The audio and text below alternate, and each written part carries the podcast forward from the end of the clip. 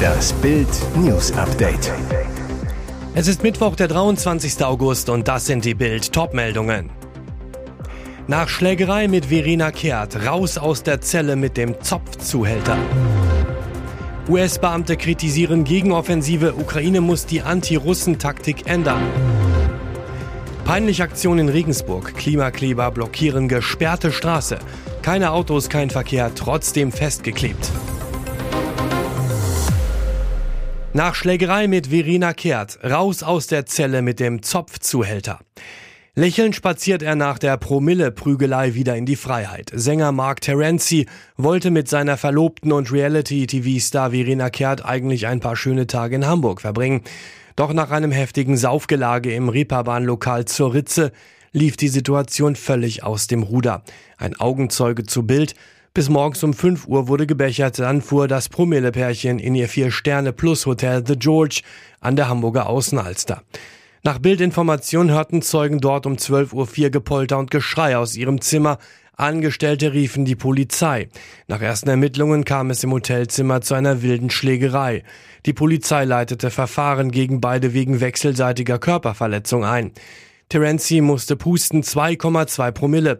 Außerdem wurde er zum Drogentest mit zur Polizeiwache 16 geschafft. Anschließend Gewahrsam, Ausnüchterungszelle. Um 18.36 Uhr wurde er entlassen. Die Polizisten staunten nicht schlecht, wer den Sänger dort abholte. Nach Bildinformationen handelt es sich um einen der bekanntesten Zuhälter der Stadt, Bem Ho T. Wo er Terenzi hinbrachte, unklar. Bild erreichte den Sänger auf seinem Handy, er wollte sich nicht zu den Vorwürfen äußern. Verena soll nach Bildinformationen schlimm aussehen, Brand- und Schürverletzungen haben. Auch sie ließ eine Bildanfrage unbeantwortet. US-Beamte kritisieren Gegenoffensive. Ukraine muss die Anti-Russen-Taktik ändern. Die ukrainische Gegenoffensive ist zermürbend. Seit Wochen geht es nur schleppend voran. Großes Problem. Die Russen haben sich in ihren Verteidigungsanlagen verschanzt. Die Ukraine kann dort nur schwer durchbrechen. Offenbar liegt dies zum Großteil daran, dass die Ukraine zu viele Truppen, darunter einige ihrer besten Kampfeinheiten, an den falschen Stellen stationiert hat. Das berichtet die New York Times mit Verweis auf amerikanische und andere westliche Beamte. Ein Hauptziel der Gegenoffensive, die russischen Nachschublinien in der Südukraine abzuschneiden, indem die sogenannte Landbrücke zwischen Russland und der besetzten Halbinsel Krim unterbrochen wird. Das Problem, anstatt sich auf dieses Ziel zu konzentrieren, haben die ukrainischen Kommandeure ihre Truppen und Feuerkraft etwa gleichmäßig auf den Osten und den Süden verteilt, so die US-Beamten. Dadurch befänden sich mehr ukrainische Streitkräfte in der Nähe von Bachmut und anderen Städten im Osten als in der Nähe von Melitopol und Saporischia im Süden. Laut der Beamten beide strategisch weitaus bedeutendere Fronten. Die Amerikaner haben deshalb der Ukraine geraten, sich auf die Front in Richtung Melitopol zu konzentrieren, die für Kiew oberste Priorität hat, und die russischen Minenfelder und andere Verteidigungsanlagen zu durchbrechen, selbst wenn die Ukrainer dabei mehr Soldaten und Ausrüstung verlieren. Mehr dazu lesen Sie auf Bild.de. Peinliche Aktion in Regensburg. Klimakleber blockieren gesperrte Straße. Keine Autos, kein Verkehr, trotzdem festgeklebt. Stell dir vor, du bist Klimakleber und blockierst eine Straße, auf der gar keine Autos fahren. Genau das ist bei den zweitägigen Aktionen der letzten Generation in Regensburg geschehen. Am Dienstag blockierten rund 40 Chaoten die Zufahrtsstraßen zum BMW-Werk im Stadtteil Harting. Tags zuvor hatten sich 55 Klimaschützer an Blockaden der Hauptverkehrsadern der Oberpfalz-Metropole beteiligt. Doch dabei unterlief ihnen eine peinliche Nachlässigkeit.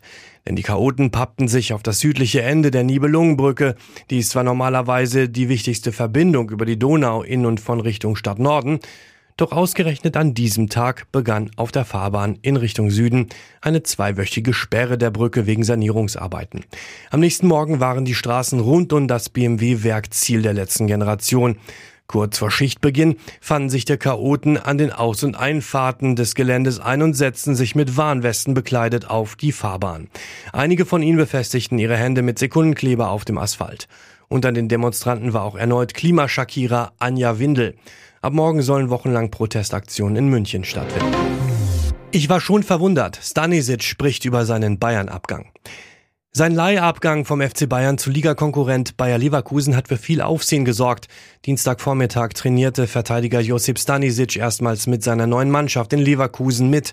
Anschließend sprach der kroatische Nationalspieler über Das Werben von Leverkusen. Der Verein hat sich sehr um mich bemüht, wollte mich unbedingt haben, das hat mir imponiert. Sein Eindruck von der Werkself. Wie die Mannschaft unter Xabi Alonso Fußball spielt, wie sie sich in der vergangenen Saison gesteigert hat und jetzt auch gestartet ist, hat mich beeindruckt. Ich glaube einfach, dass ich mich hier sehr gut weiterentwickeln und auch viele Spiele machen kann. Die Tatsache, dass die Bayern einen Spieler zu einem Konkurrenten abgegeben haben, ein bisschen verwundert war ich schon, ich nehme es positiv. Wenn ich bei den Bayern geblieben wäre, hätte ich vielleicht nicht so viele Einsätze bekommen wie hier. Ich sehe es als Chance, ich will so viele Spiele wie möglich machen und der Mannschaft helfen. Die Vereine waren sich einig und auch für mich ist es die richtige Entscheidung. Und jetzt weitere wichtige Meldungen des Tages vom Bild Newsdesk.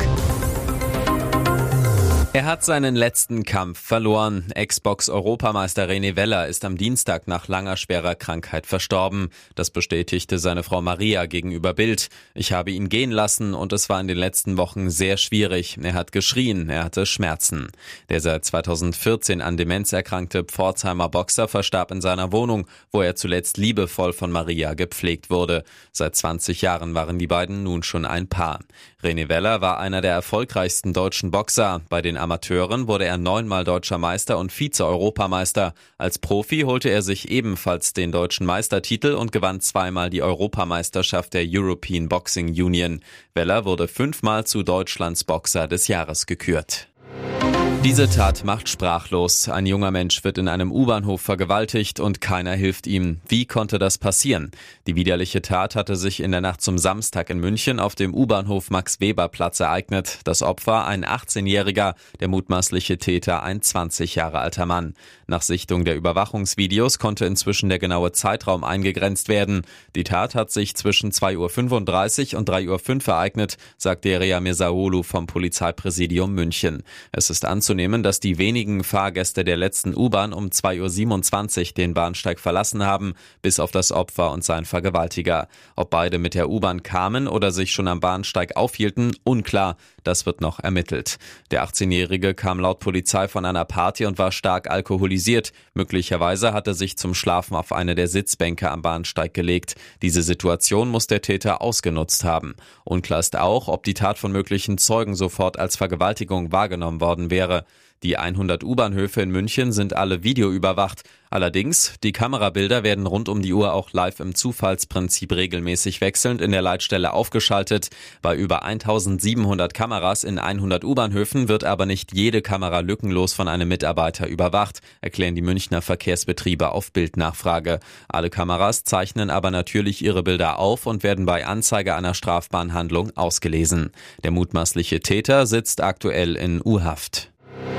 Die Fürstin wurde gelöscht. In Monaco hagelt es täglich neue Negativnachrichten. Erst Korruptionsaffäre, dann Charlene-Flucht in die Schweiz und jetzt wurde auch noch das persönliche Instagram-Profil der Fürstin entfernt. Traurig, denn hier gab es seltene Einblicke in das Leben der Ehefrau von Fürst Albert. Was ist da los? Gerade enthüllte die französische Zeitschrift Voici, dass Charlene und Albert nur noch ein zeremonielles Paar sein sollen. Charlene habe ihren Lebensmittelpunkt nun in der Schweiz. Voici berichtet, dass Charlene und Albert ein Arrangement getroffen hätten, dass die Fürstin mit den Kindern Jacques und Gabriella, beide acht, in der Schweiz leben dürfe, nur bei offiziellen Terminen in Monaco sei. Eine Quelle, die das Paar kürzlich erlebte, sagt zu Bild, die Deaktivierung des Instagram-Accounts ist ein Teil des Deals von Charlene und Albert. Sie zieht sich dort zurück, überlässt dem Hof die Kommunikation und bekommt dafür woanders Freiräume. Der Palast reagierte auf eine Bildanfrage nicht. Jetzt bleibt Dortmunds Sportdirektor Sebastian Kehl nichts anderes übrig, als auf Schnäppchenjagd zu gehen. Kehl hat nur noch 8,5 Millionen Euro zum Shoppen, trotz der hohen Bellingham-Ablöse. Bild erfuhr, obwohl Borussia im Sommer für Superstar Jude Bellingham von Real Madrid 103 Millionen Euro plus weitere 30 Millionen an möglichen Boni kassierte, ist die Einkaufskasse von Kehl fast schon wieder leer. Wie geht denn das? BVB-Boss Hans-Joachim Watzke hatte bereits vor einigen Wochen im Interview mit der Bild am Sonntag verraten, nur etwa 60 bis 65 Prozent der Transfersummen, die der Club erzielt, werden wieder reinvestiert. Und das ist schon fast geschehen. Für Wolfsburgs Jungnationalspieler Felix Metscher bezahlte der BVB 30 Millionen Ablöse. Bayerns Marcel Sabitzer kostete rund 20 Millionen. Bedeutet, für einen weiteren teuren Star ist kaum noch Kohle da. Zumal sich für Ladenhüter wie den zurzeit verletzten Thomas Meunier bisher noch immer keine Abnehmer gefunden haben und sich die Transferphase langsam aber sicher ihrem Ende entgegenneigt. Für die restlichen 8,5 Millionen sucht Borussia nach einem Stürmer, der am besten Tore garantiert. Wird schwierig. Bei der finanziellen Lage kann es wohl nur ein Billigbomber werden.